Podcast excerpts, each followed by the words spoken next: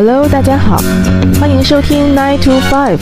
我是晴晴，我是小兔，我是 KK。这是一档由三位 MBA 职场女性发起的在一起闲玩的节目。生活不如意十之八九，下了班我们又是一条好汉。本节目强烈推荐在下班时间食用，你的快乐就是我们最大的动力。节目在微信公众号同步更新，我们会定期邀请不同领域的嘉宾们，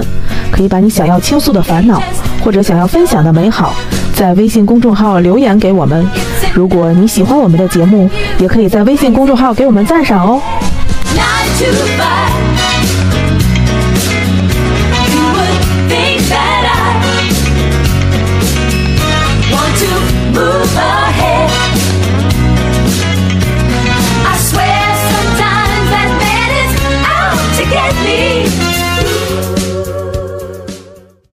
本期的主播依然是我们三个，我是晴晴，我是小兔，我是 KK。那其实我们录到这一期的时候呢，已经立春了，春天已经来了。春天是一个万物复苏的季节，我想起了那篇小学课文，是不是没错？下面就是晴晴个人的诗朗诵，到时候给你配一个那个诗朗诵的那个专属 BGM，对对对，来一个古韵的音乐。我在。冬虫逐渐蛰伏而出，寻找生机，植物也都开始换上新装，迎接新一轮的生长。啊，行，言归正传啊，还记得第一期我们三个给自己定位呢，都是打工人。那么作为一个打工人，或者是有一些即将要成为打工人的毕业生们，那么我们在这个春天要怎样寻来自己的生机呢？哎，俗话俗话说得好，金三银四，是不是？对，是的，春天不光是万物复苏的季节嘛，它就是一个新的开始，好多人都会就是。想要有一个新的转机呀，就尤其是工作这一块，因为这个时候呢，为什么说金三银四呢？是因为这个时候年终奖也该拿的，也就是也拿了，所以 是可以转变工作的时候了，是是这样子的。嗯，看来你们应该已经知道咱们今天想要聊的主题是什么了。没错，今天呢，我们就是要来聊聊找工作的那些事儿。我们常常说，适合自己的就是最好的。所以我觉得，在谈找工作之前，我们应该先对自己有一个客观全面的了解，然后在面对一些工作的时候，才能去评价是不是对是不是真的适合，或者是我到底，或者我到底应该选择什么方向的这个工作，对吧？对。那么我们先来说说自己的性格特点吧，比如说小兔。小兔很有表达的欲望，那眼神已经给我了。嗯，大家看不到我的眼神，但是这个跟我前一段时间参加一个活动玩的一个游戏特别的像，就是它是在帮助你自己认识你自己，然后它通过的这种方式呢，就是我呃，我给自己一些呃形容词，然后呢，让你的朋友也给你一些形容词，然后你去感受他们之间的一个差别。当然，这种差别大多数是正向的啊，就是说，因为大家给的这些形容词都是可能正向的多一些，没有 P U 的。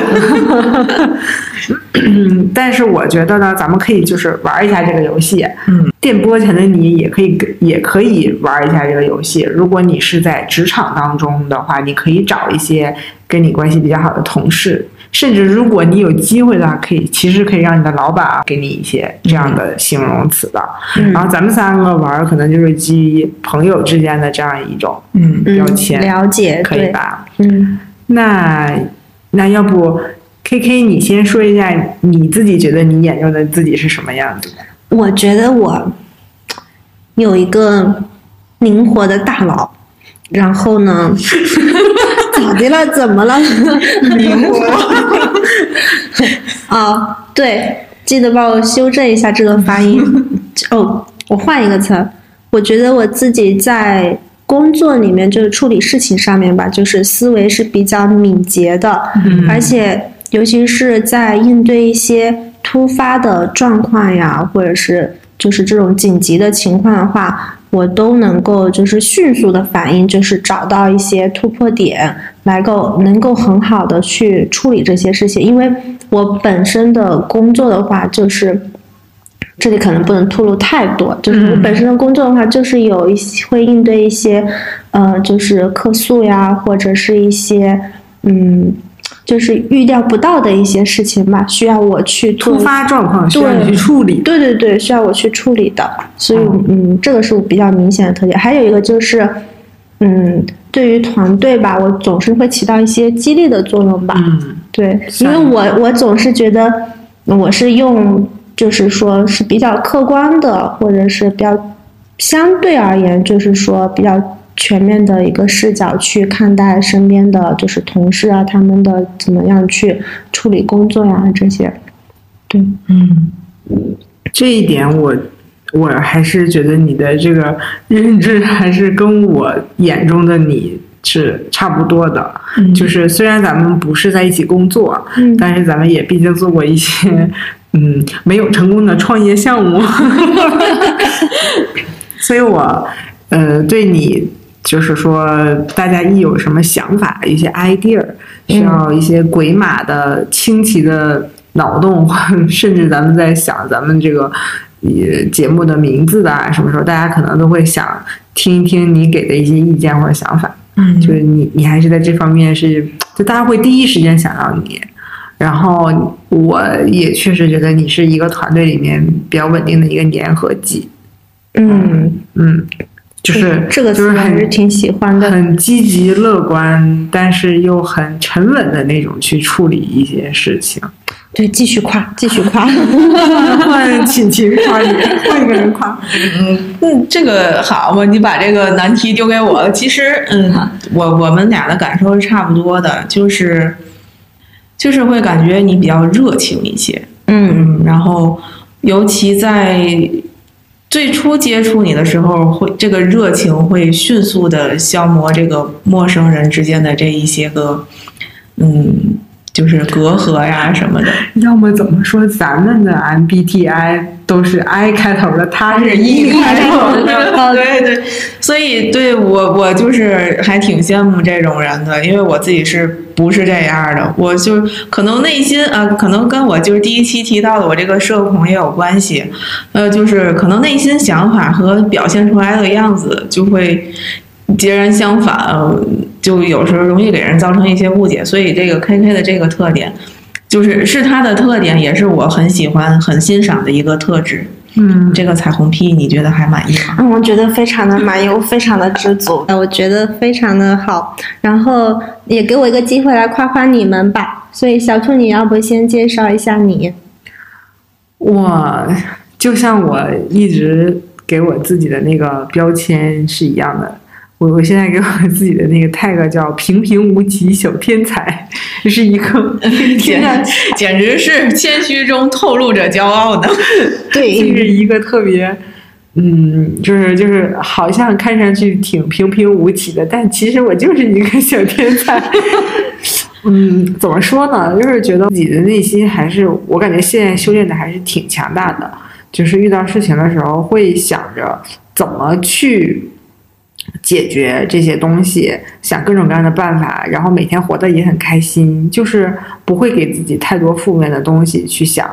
呃，去纠结啊、苦恼啊似的。所以就是虽然我很普通，但是我在做着一些我自己觉得了不起的事情，或者是能够能够让我有价值的事情。所以是，我觉得我是一个平平无奇的小天才。嗯，但但其实，在我们眼里，我们一点也不觉得你普通的。对你就是小天才。下面一大波彩虹屁要来了，我我已经准备好了那个凡尔赛。就是我们没有觉得你普通，因为在我们日常的这个交往中，有很多新鲜新奇的想法，或者是。创意啊什么的，其实都是你带来给我们的。就是在你说之前啊，我们没有想过事情啊，事情还可以这样，是不是？对，所以我我们不觉得你普通，你你这个你这个平平无奇，确实是有点过于自谦了。对，就是在尤其是我我我感知他就虽然我们没有没有一起共事啊，但是我我感知他就是在职场里面是属于那些就是敢于去吃螃蟹的人，就是、啊，敢于创新的，对，敢于去创新的人，敢于去用一些新的方法来处理事情的，包括他也会去有意识的去培养自己的这些个能力或者是技能，就是嗯，哎对，就是挺有规划性的，是吧？对对就是我要做什么，然后都是有一个想法在里的，按部就班的。对他，而且他就他就会觉得，而且学东西特别的快，就一个新事物他发现了之后，然后他就是会分享给我们，然后这个时候我也发现他好像已经进阶到已经是嗯。等级比较高的时候，然后我还是一个初学者，然后我还才刚刚发现这个东西，但他已经是在运用这个东西，在管理他的工作，或者是我们平时也会班级组织一些活动呀，什么都可以运用在这个里面来。我我觉得这一点就是，好多人不都说自己学习能力强啊之类的嘛？嗯其实我会觉得学习能力不光是你去考证啊，或者是去读书或者是什么的，反而这些能够在职场里面就是不不就是不停的去学习这些新的技能来工作，我觉得这个也是学习能力强的一个表现。并且我也觉得晴晴的学习能力也挺强的，哟她是彩那种虹屁到我这了吗？他是个学霸，好吗？是的，是的，就是这些方法的掌握，我觉得他会就是研究的比较透彻一些，不像我有的时候，我感觉会浮于表面，但他就是对方法的应用，他就是会真的是掌握这两个字。理科生，嗯，医对，学生，哎，你就想怎么可能 不是学霸呢？不要停止你们的彩虹屁，继续。我其实，在我的眼里，我琴琴给给我的这个印象，我可以用一个词，用一个一一个标签来形容的话，就是一个艺术和理性的结合体。嗯，就是它其实是有非常强的一个逻辑，然后。呃，我觉得他都可以去跟别人打个什么辩论赛啊啥的，就是肯定会 肯定会能把别人说服，就是把别人打赢的那种，就可能跟他的嗯这个职业或者是跟他的这个就是过往的学习经历是有关系的。但是我是我给我的感觉，他是一个也艺术气息，就是又很富浪漫主义的那个色彩的一个一个人。就是一般人说可能他是一个理性的或者是什么逻辑强的，往往会想到比如说工程师啊或者什么，他们可能会没有这些艺术的天赋啊这些东西。但是我觉得秦晋完全不是，秦晋是一个一个充满了艺术气息的理科生，就是那样的一种感觉，就是很完美的一个结合。对，就是就是就是 没有断臂的维纳斯。这个高度已这个经很高评价了也。是也是太高尚了，我我我觉得很满意。嗯，确实我自己对对我自己认知呢，就是我觉得比较明显的就是我的好奇心真的很重，嗯，就是我会对任何事情充满好奇。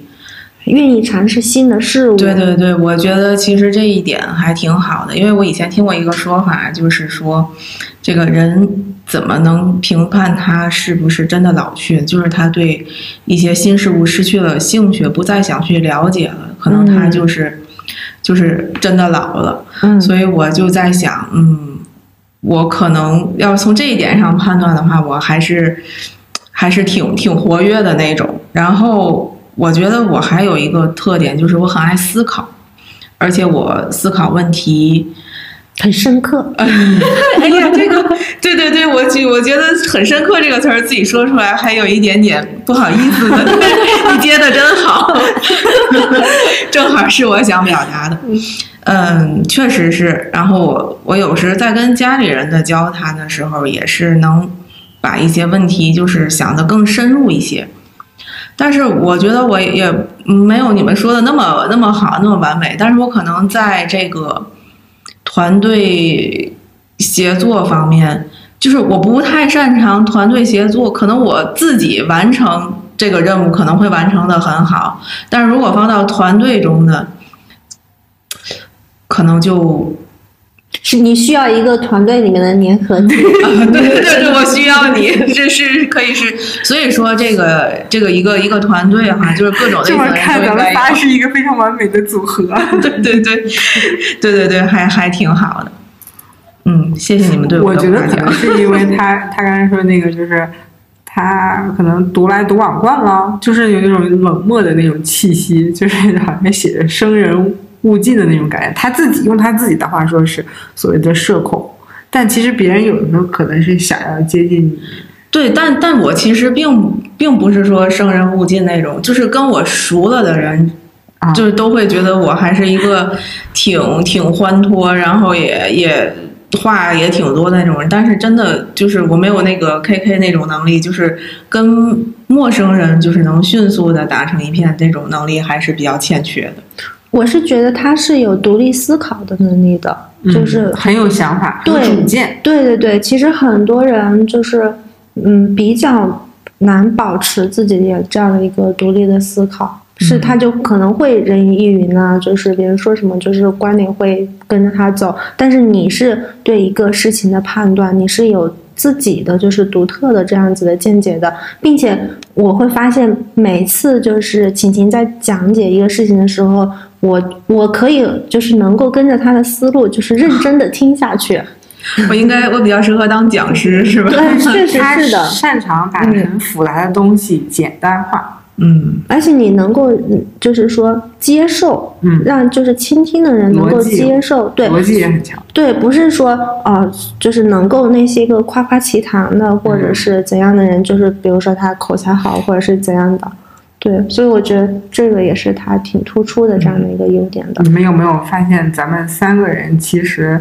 还有还有很多的共同的特质，就是说对这些好奇心啊、新鲜的这些东西，对都都都出奇的，就是有这样的对对对一致。但是这些东西在工作当中未必 用得上。对对对，其实我们刚才说了这么多，这个自己眼中的自己和别人眼中的自己，其实就是就是为了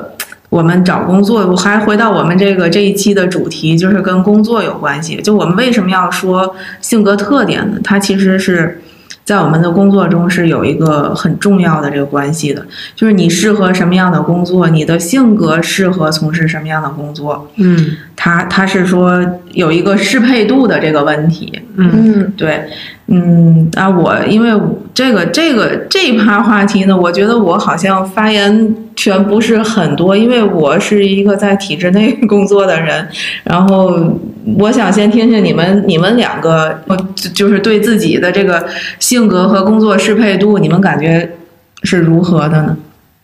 哎，这个话题说起来就是有点大了，你知道吗？就是对于我来说，我是我是其实是有一个转变的，嗯。就是综合来说吧，其实我我跟我现在工作的适配度并没有很高，就是说我原来给我的打分大概是在百分之三十左右，嗯。然后现在可能大概能提升到百分之五十哦啊，就是本职工作啊，嗯。呃不算我在公司的兼职，就是我之前可能一直在去寻找，就是这个关于，就是说找一个好的适配度的这么一个一个困境里面吧，因为呃，你如果你这个适配度不高的话，你每天工作会很痛苦，你会陷在一个非常不好的情绪里，确实，啊，你会在工作里面很不开心，甚至觉得自己的工作没有意义，然后可能会消极怠工啊什么之类的。这一点我深有体会。是是不是你应该讲一下你的这个 发言权哎？那既然 Q 到我了，那我就说说啊，因为我因为刚才我也讲了我的这个性格特点，就是比较好奇心比较重啊，然后嗯比较爱爱思考啊，然后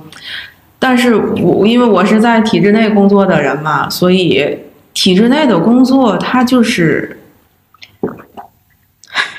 它就是比较比较，也不能说枯燥乏味，它它其实也有很多，哎，对对对，你说的这个词很好，就是规则性很强，所以它不太允许你有发散的嗯对，不太允许你有这个过多发散的这种想法，然后或者是但你刚才说你是一个很有想法、喜欢对挑战所以说，所以说，就是我其实是感到我这个性格跟我的工作适配度，可能连这个小兔说的这个三十都到不了，然后就会带来一系列的这种不适感。对，没错，就是你在这个环境里，它不是说这个环境不好，而是说你跟这个环境不合适，嗯然后你就会觉得，我自己感受就是我在这个环境，我被这个环境限制住了，我被捆绑住了，我没有没有自由了，我变得不是我自己了。然后其实说到这儿呢，我也就是。嗯，想说一下，就是现在这个体制内的这个工作啊，就是很火，大家呃各种考公的对对对这个话题经常上上到热搜上。其实我在这儿就想要给大家一一点点我我个人的一个建议，就是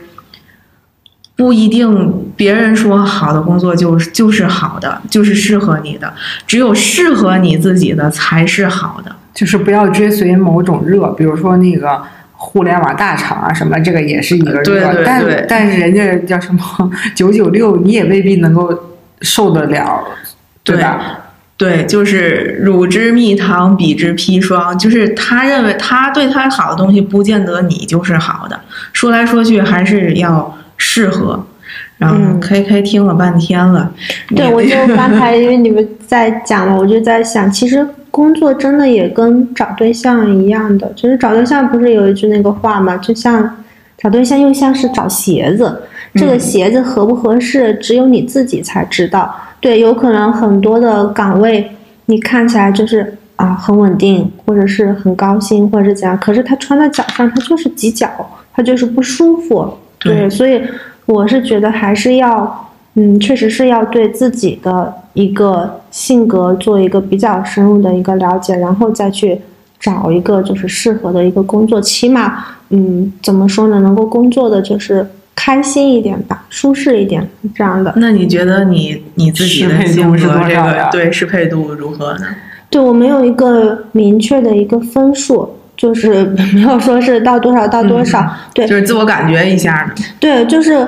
我现在的感觉是因为我本身哈我比较的外向，对我也不惧怕挑战，所以我现在从事的工作，一个是我需要跟很多就是不同的人跨部门的去沟通，包括客户，我就是我面对的客户也是。嗯，各种的性格的都有，各种的职业的身份的都有，所以都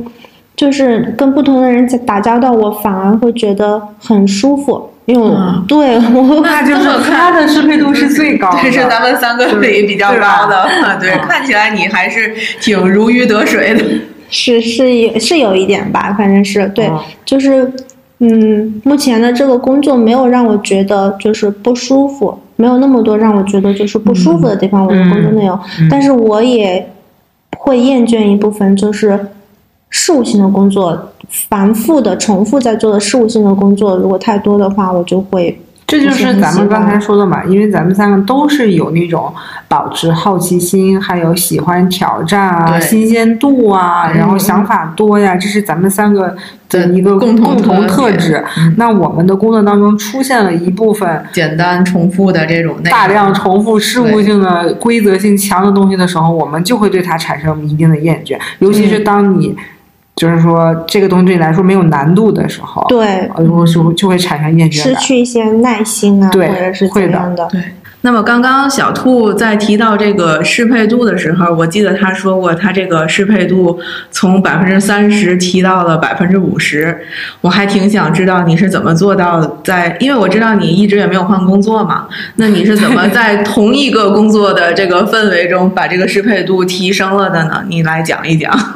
嗯，首先不要给大家一种错觉，就是就是就是当你意识到你的你的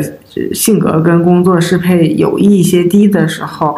就坚持不走，坚持不换工作，这个肯定不是对是不提倡的。这个前提是因为我所在的这个公司的平台足够大，嗯然后也是一个发展前景比较好啊，整个的发展也都是比较好的这么一个公司的前提下，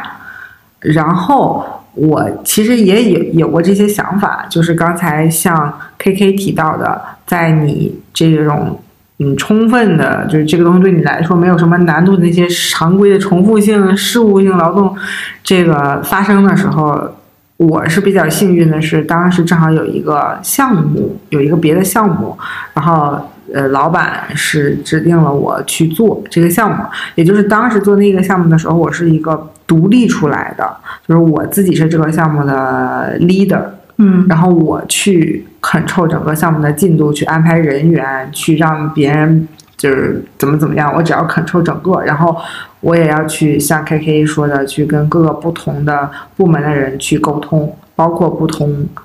国际，就是不同国家的人，然后不同部门的人。所以，在这个接受了一个挑战的时候，然后自己是会有一个很大的提升的。然后，当我这个做完了之后，又回归原来的这个工作的时候呢，就可能又荡下来了。嗯，然后这个时候呢，哎，又做着做着又 又又来了一个挑战。然后这个跟之前的那个，就因为有了之前那个经验嘛，嗯然后他又给了你一个更大的国际性的，嗯对，就是类似的这个项目，但是比之前那个要覆盖面更大。然后我就又接了那个挑战，嗯然后去做了那个国际的项目，然后也还是有一个更大的提升。虽然就是那个时候其实是遇到遇到了疫情的问题，然后然后回来了之后，这个这个时候可能就是刚才说的是你在你的公司足够足够给你，或者说你的老板会足够给你抛出一些挑战，让你不断的在这个不动不不挪窝的前提下。有一定的长进，嗯这个可能是你会留下来的一个原因。如果你这个没有的话，你肯定就是要去想办法换一个别的工作什么之类的。及时止损，对，及时止损了。这个就是说，恰好在这个时候，人家给了你一个一个一个你想要的东西而已，嗯所以你没有动。然后还有一个就是，咱们读完 MBA 之后，我自己是觉得我看待问题或者事情的一个视角是有变化的，就是原来可能是从一个。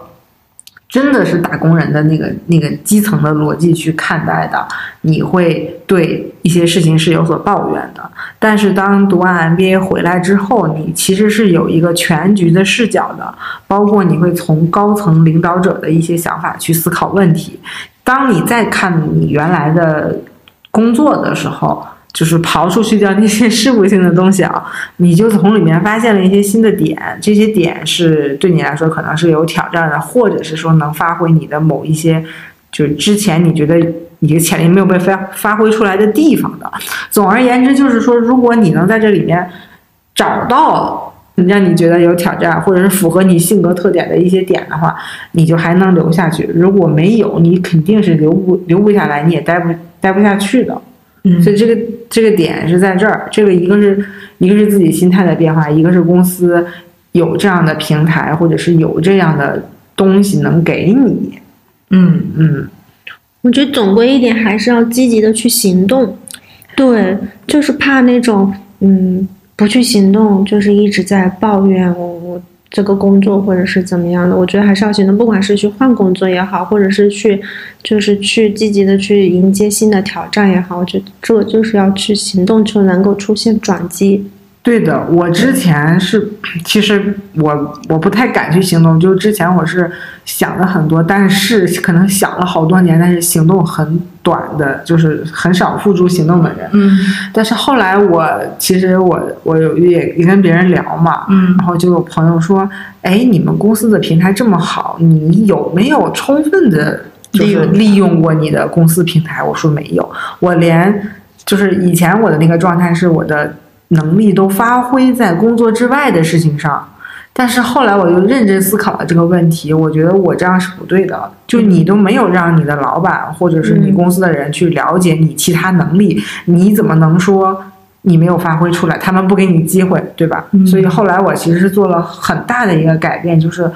我会适当的去释放一些我其他方面的能力在工作场域当中。嗯。啊、会让更多的人了解到我啊、你还还有这个，或者啊，你原来是这样，就是我会主动的去推销自己，嗯。不像以前就是，哎呀，我总觉得嗯，我就这样干工作，老板有一天总会认识到我的好的，这种想法是很错误的。对对对，啊、你这个你这个你这段话其实对我也挺有启发的。对，可能我在日常工作中就是抱怨更多一些，但是没有想过怎么样好好的去推销自己哈。可能跟这个性格特点因为也有关系啊。又说到这个性格特点这儿，但但其实我我觉得咱们俩的性格特点很像，我也是跟你一样，就是一个慢热的，然后也不是很外向，然后也是要熟了以后可能才会跟你聊得很开，然后我也是，就是说会有时候羞于去说自己的好，嗯或者是去跟别人宣传我自己就是表现自己，对，会在嗯会在老板面前说这个我可以或者怎么怎么地，嗯但我现在不这样想的。就是之前我发现我那种想法是很错误的，因为你其实就把自己封闭起来了嘛。我们大部分的人肯定会发朋友圈的时候会屏蔽，就是你的同事是一定会单分一个组，然后你 发一些生活的时候会屏蔽快把你在我身上安的摄像头拆下去。就是一定会屏蔽他们的。但我现在已经适当的，就是说有一些东西我会不屏蔽，嗯，就是想更加的打开自己，让就是说，不然他们总是那个你想让他们看见的那个你，但那个你又不是真实的你。嗯，那那你在害怕什么呢？其实没，其实没有什么可怕的，大不了就是换个工作嘛。对，嗯，那么我又有一个问题了啊，就是我们怎么样有这个比较捷径的一个办法，能够就是快速或者是准确的了解到自己的性格，然后通过这个去选择一个适配度高一些的工作种类。找到你啊，对对对合适的工作，对对对，你们有没有什么方法建议啊什么的？现在不是有蛮多那种职业性格测试嘛？我不知道你们做过没做过，嗯我我我前段时间才做过一个。MBTI 哎，对对对，就是还听说过还还挺火的那个。对，我的那个好像测出来是那个呃 ENTP，你不用告诉我们 你是啥。对，是那个辩论家的那个人格嘛。其实啊它、它里面它有有有一些分析嘛，就是我觉得还还相当于还是比较的准确，因为我们其实不是一个职场小白了嘛，然后也是经过就是这么多年的一个职场的工作的的话，其实。我们性格有的时候也会受工作的影响，会发生了一些，就是说改变。对对对，嗯它里面就对它里面就会讲到，我确实是一个思维敏捷、头脑灵活，就是很轻松就可以转换想法的人啊之类的，这是这个是优点嘛。然后缺点的话，是确实是有的时候那种比较深入的分析啊，这样这样的问题的话，是解决的这个能力是要差一些的。然后它里面也会讲到，就是一些职业的偏好呀，它就会讲到。其实我还是去适合去做一些创业呀、开发呀、什么投资呀、公共关系呀什么的所。以你就来我们这儿跟我 跟我们录节目来了，是吗？也也不是创业，就是嗯，我我就想说，就是它其实还是比较好，就是一个辅助的一个工是你觉得具。其实分析的还是挺准确的。对对对对，包括我跟我们同事他们去沟通聊天，他们也确实是觉得你是有这样的一个特质在的。对只对，只是我会觉得说，哎呀，好像测的有点晚了，要是能再早一点，对。场的时候，对对对，其实我挺赞同，就是在就是初入职场的时候，就是如果说有一些这样子的一些在之测试，前吧，对，去做一下，这样的话对，嗯，就是职场的就是职业的规划可能会更好一些。嗯，但是其实也不晚，就是你可以通过这个测试结果去调整你以后的方向，嗯，嗯对，吧？任何时候都不晚，只是说如果早一点的话会更好。对。对，是这样子的。其实这种测试有很多，什么盖洛普啊，还有那个 DISC，嗯，我们回头可以把这个就是 HR 他们专门推荐的一大堆这个工具，可以放在我们的评论区，然后大家可以自己去测一测吧。这个、这种东西，其实我测下来，因为我以前还给别人解读过，就我自己的感觉是，它是一个辅助你认知的东西，但是你不能把它当成一个百分之百的。对，还有就是你在这个做这个测试的时候，一定要客观一些，因为它里边都是一些问题嘛，对吧？嗯然后这个问题你要回答的时候，嗯，要客观一些，可能出来的结果就会比较客观。对我，我可能做它会有的时候会不一样。其实就只是帮助你认知的一个东西。你认知之后，你要怎么去找到那个合适的工作？其实这个东西没有人能告诉你的。这个问题的答案在你自己的身上，你得自己去发现，对吧？对，因为它不但是结合了性格特点，还要结合一些兴趣爱好，是不是？因为你可能还有喜欢的这个，就是比较喜欢的这种类型、工作类型，或者是行业，也都是有有一些区分的。即便是说销售，它也是有不同方向的，嗯这个不同行业就是销售的内容也是不一样的，所以。测出来你你适合销售，然后你还要结合你更喜欢哪一个行业，然后再去多维的去这个嗯，对。还有一个问题就是现实的问题，比如说你测出来你很有艺术天赋，你可以去什么当画家，或者你的兴趣爱好是画画什么，嗯但你可能要考虑一些现实问题，就是他，比如说你够不够养活你啊，什么之类的，所以他可能还有一些现实问题，不单纯的是说你喜欢的事情，因为你喜欢的事情，如果当它变成了一个工作，很有可能这个事情就痛苦了，嗯，对吧？就是理想跟现实的差距是吧？因为很多人说你把爱好当成工作的话，这个东西就不是你的爱好了，你就会觉得痛苦了。对，所以肯定不是说只是用一个标准去衡量，说啊，我选一个我喜欢的事情，开开心心就好了。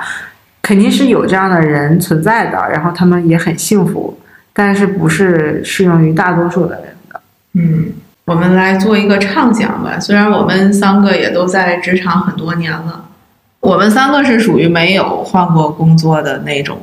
但是我们也不妨碍我们想一下 K K 换过工作，，K K 换过吗？但是我换过。但是他这一个应该很长时间了吧？是对工作的时长是比较久的。啊，对，嗯。就是说，如果给你一次机会，重新选择，不考虑，比如说年龄呀，或者是什么的，对对，就不考虑那些世俗的，呃，也不能对现现实现实吧，就是你就不考虑这些，你会选择什么工作呢？这个好像就是，嗯，发散吧，随便说吧。嗯，其实我还是就是有从性格出发的话，我觉得我还是比较适合去做一些嗯市场呀，或者是策划类的那些个工作。我怎么觉得越还有听创业越越越听你越向我靠拢了呢？对，然后还有就是，嗯，创业吧，我觉得是但是，嗯，对，但是这个东西怎么说呢？因为蛮多东西都是需要有机遇的，其实有时候不不是你我们，现在不讲那些，对对对就是单纯从你喜欢、你想做的工作类型，你嗯，那些现实的东西，我们先这个这个这一趴我们不考虑。你为什么觉得这个东西适合你？因为我感觉我是还是挺能够去带动一个团队的话，就是是啊这样的，对，也是挺能够发现就是别人的才能啊这些之类的。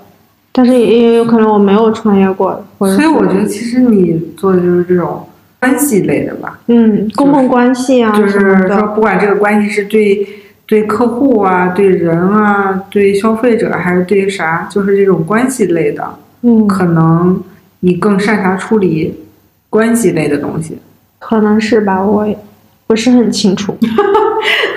他现在在迷茫，因为他现在在他想要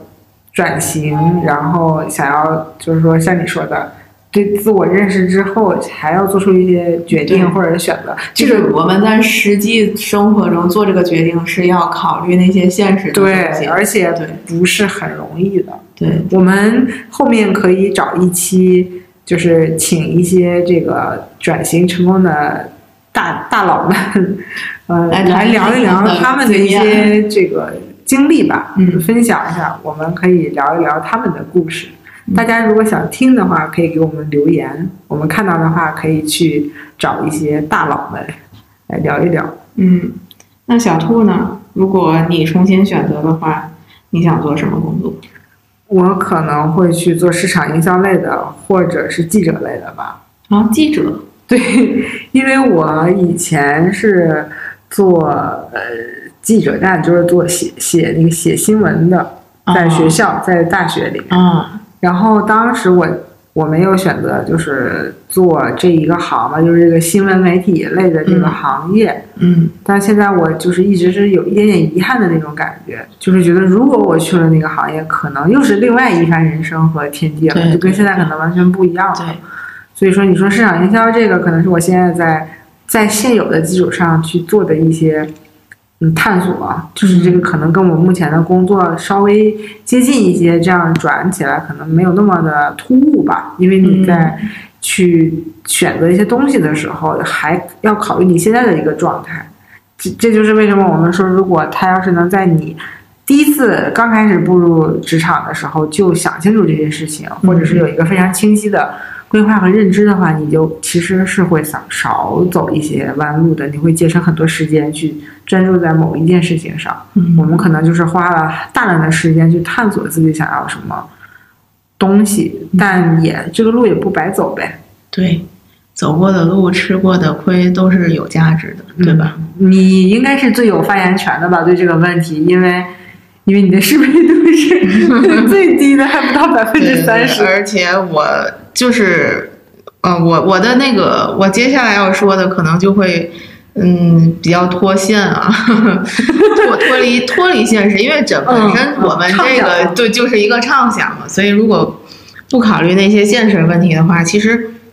啊，我现在第一个要说的，我想选择的这个工作还是比较现实的，就是设计方面的这个工作。我是嗯比较喜欢跟美有关系的，就是美、漂亮、美，就是这种嗯审美，可以说审美吧，有关系的这这个这方面的这个工作，所以我我其实还是比较想从事这一方面的。什么设计类的？偏向于就是服饰类，因为我没有具体去从事它，所以到底它都分具体分什么细枝末节，我也不太清楚哈。就是从我现在这个认知了解到的，可能是就是艺术相关啊对对审美对相关类的。对，不是那个楼房 那个 城市建设的那种哎呀啊，对对对。令人心动的 offer。然后第二一类就是，其实是心理学相关的。你之前一直说你要考证，啊，对对，是，其实现在说到这这两类工作，其实可以追溯到那个大学的，就是上大学的时候填专业。嗯，刚才那个小兔也说过，说他其实觉得我是一个理性的人，对，因为我在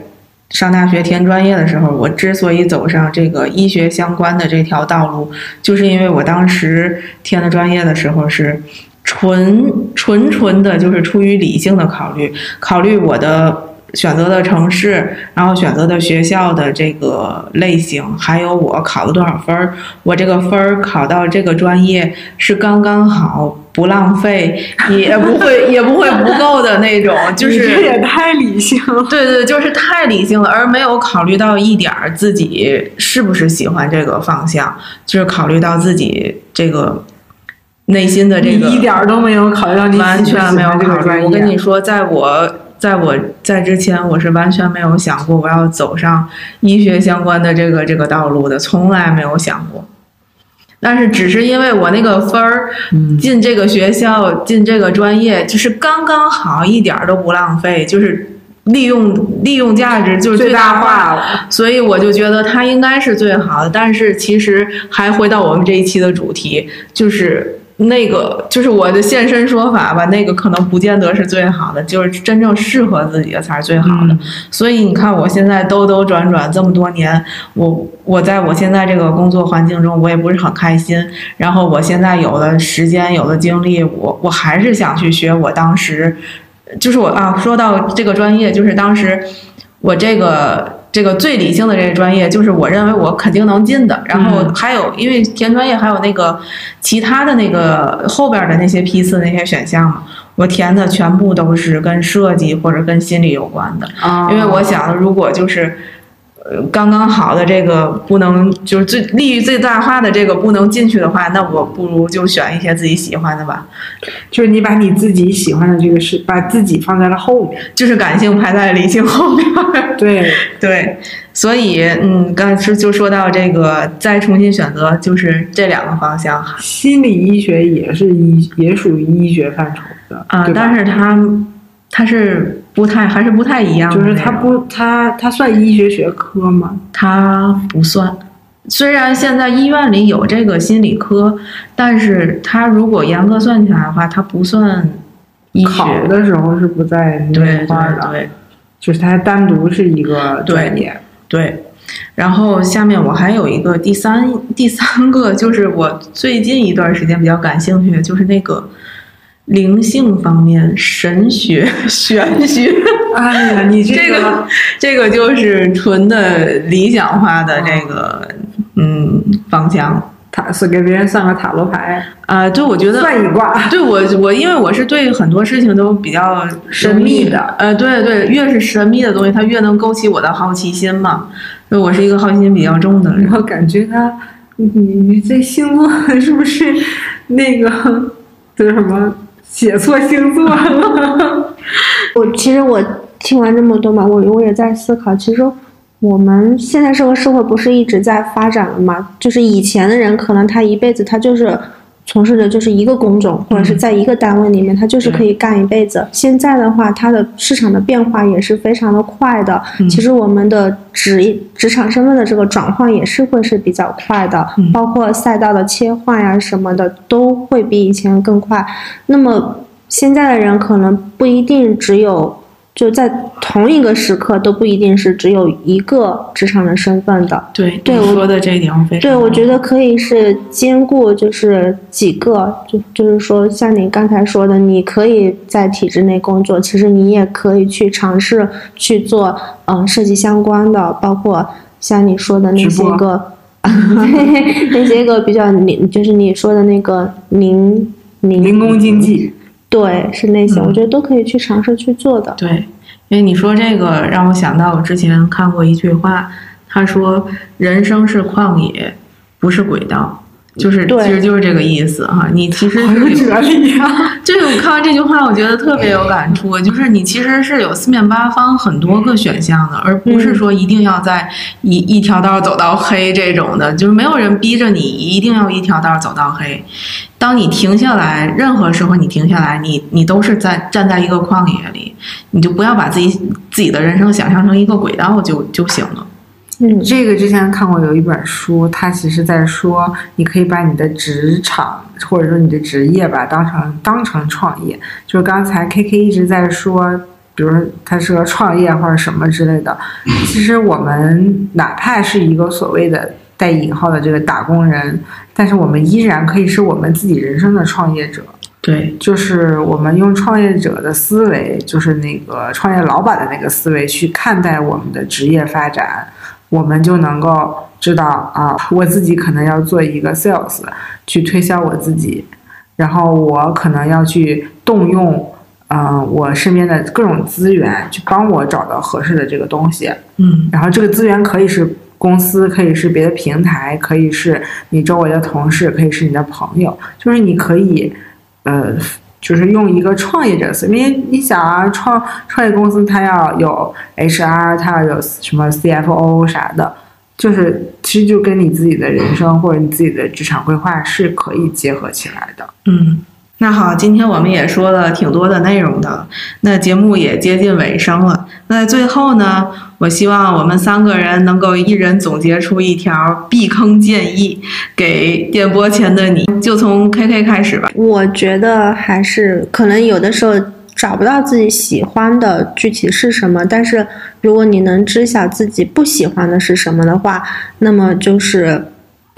果断的去放弃那些不喜欢的吧，以免就是在工作的这个过程中，就是一直是处于一种不舒服的这样子的一个状态。对，这样的话就是会感觉心理上或者是生理上多多少少就是不是那么的健康吧。我觉得会对自己是一种内耗，不停的在内耗自己。嗯，对，你呢？那我跟他刚好相反，因为我其实是知道自己喜欢什么的，但是呢，这个选择职业的时候过于理性了。就是理性是一个好好的这个正面的哈，但是过于理性，就凡是矫枉过正嘛，对吧？嗯过于理性了，就会太忽视自己内心的需求，其实，在职场中也是不会快乐的。所以，我的建议就其实就是在选择这个职业，或者是再往前推，在选择专业的时候，还是应该考虑一下自己的喜好的。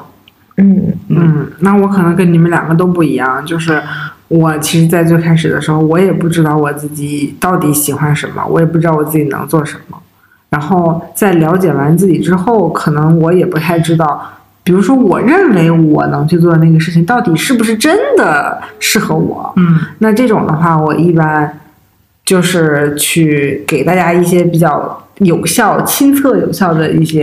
行动、行动对行动建议，就是说大家可以去尽可能的呃找你想要从事的这个行业或者职业的人去做一些职业访谈或者是一些交流，然后。嗯，让他们去给你讲一讲他的一天工作是什么样子的，嗯你听完了之后，是不是觉得这个东西你是你是认可的，你是可以接受，你是向往的？嗯然后如果有机会的话，可以零成本或者是非常低的成本去做一些兼职，或者是、呃去体验真正的体验一下这个工作的话，会更好。就是发掘各种各样的资源，因为我就是在刚像咱们刚才说的，在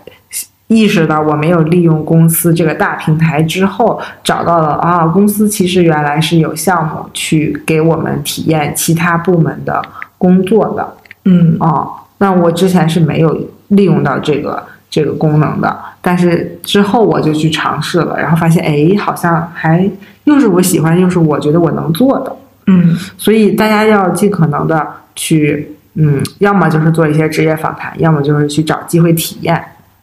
嗯。那其实，嗯，总结下来，我们这一期呢，其实讲的就是这个，往大了说，讲的就是职业规划这个词。但是呢，它应该是基于对自己清晰的认识的基础上，并且结合现实和一些兴趣爱好共同的作用的结果。所以我们录这一期呢，并不是说要。嗯给予什么建议？当然，因为我们自己也 也还是在我们都是摸索的，普通人，对，我们我们也对，我们更多的是现身说法吧，讲一讲我们走过的坑。然后，如果你有什么困惑，可以留言给我们，我们共同讨论。如果你有什么好的建议呢，也可以大方的告诉我们。总之，我们期待与你的互动。好啦，这一期就到这里啦，我们下期再见，拜拜。拜拜